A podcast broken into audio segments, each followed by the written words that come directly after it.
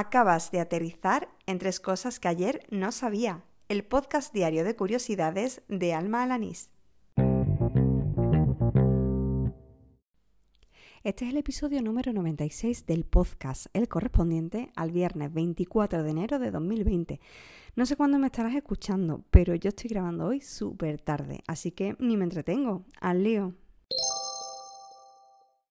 Si estás siguiendo con la misma inquietud y curiosidad que yo el caso del virus de Wuhan, te habrá sorprendido hoy la noticia de que para tratar a los enfermos el gobierno chino va a construir un hospital en tan solo 10 días. Yo lo he sabido gracias al periodista y divulgador Alberto Sicilia, que en Twitter es conocido como el príncipe Marsupia y a quien ya he nombrado aquí en bastantes ocasiones. Está haciendo un seguimiento bastante exhaustivo del caso desde que salió a la luz.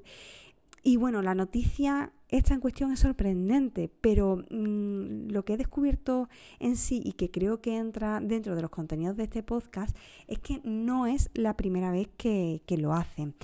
El hospital de Xiaotangshan creo que se pronuncia así, se construyó en tan solo una semana.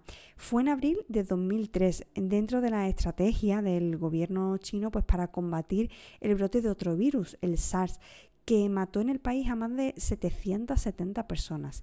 Este tipo de construcciones en tiempo récord es posible gracias a los módulos prefabricados que no solo aceleran el proceso, sino que también lo abaratan.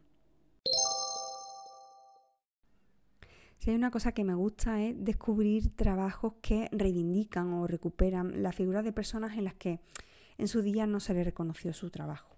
Hoy precisamente he dado con uno de estos nombres, el de José Domingo Quílez, que fue un catedrático de física teórica y experimental de la Universidad de Granada. Quílez fue también funcionario del Servicio Meteorológico Español en, en 1921 fue cuando accedió gracias a una oposición con tan solo pues, 18 años. Tras estallar la guerra, eh, debido a su filiación republicana, pues, fue declarado elemento peligroso para la causa nacional. En fin, que se le cesó como profesor, se le apartó del Servicio Meteorológico Español y se le confiscaron sus bienes. Eh, Quiles se exilió a Toulouse, donde murió tres años después. Dejaré en las notas del episodio un enlace a un amplio reportaje sobre el trabajo de investigación que lo está rescatando del olvido. Bueno, creo que ya he dicho más de una vez en este programa lo que me molan las lenguas, la etimología y bueno, en más de una ocasión pues he contado por los descubrimientos realizados en Twitter gracias a cuentas como el catalán como cal o Etimo Directo o incluso en Instagram por Habla tu Andaluz. Bueno, pues hace un par de semanas comencé a seguir una nueva cuenta, en este caso es arroba romandalusí, eh, que como digo es una cuenta de Twitter de divulgación del mozárabe, la lengua romance, ya sabes, derivada del latín, que se dio en el sur peninsular, en lo que era al-Ándalus, pero que por desgracia pues desapareció.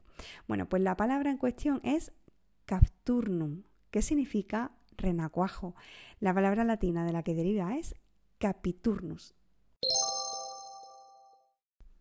Bueno, pues con esto termina el episodio número 96 de Tres Cosas que ayer no sabía, el del viernes 24 de enero de 2020.